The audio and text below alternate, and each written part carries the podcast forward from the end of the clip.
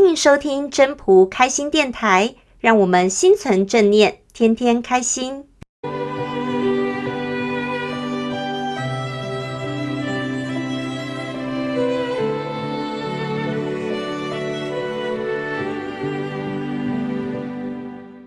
各位朋友，大家好，我是主持人 Marine。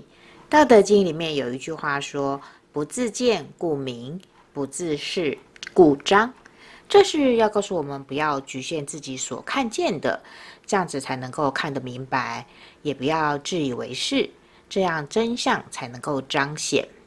而有时候，这个真相啊，是要跳脱当下的一个环境，甚至是需要时经过一个时间的酝酿，才能够去明白所谓的真相。今天就请到了分享人来跟我们分享，他是如何透过时间的酝酿，回过头来才领略出这背后真正的道理。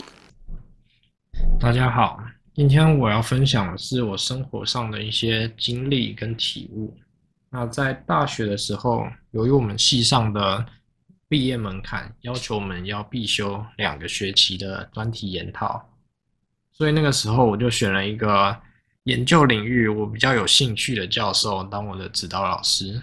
那跟着他两个学期之后，在期末的时候，他要我们交一份专题报告，当做期末评分的标准。那他另外有要求我们说，这份报告要用论文的形式来缴交。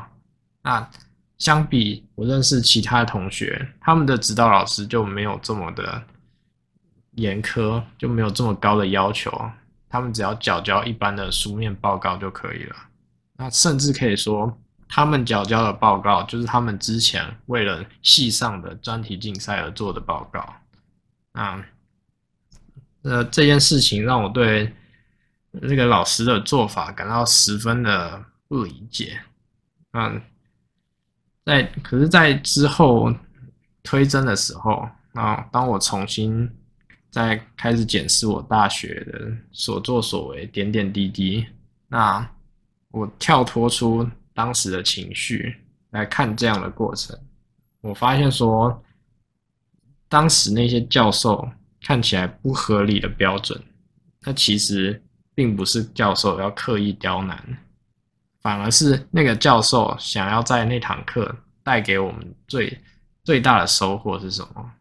啊，因为这样子的经历啊，让我了解到说，我们不能只看事情呃它不好的一面或它的反面，我们有时候可能要跳脱出自己的观点，跳脱出自己的情绪，或者是。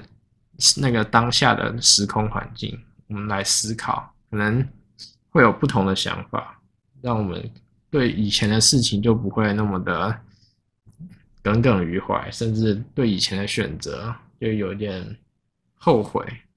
那以上是我的分享，谢谢大家。谢谢大家的收听。要是你喜欢今天的分享，请记得帮我按赞、订阅，还要打开小铃铛。如果你是在 Podcast 收听的，除了订阅跟分享之外，也别忘了给五颗星的评价哦。我们下次再见喽，拜拜。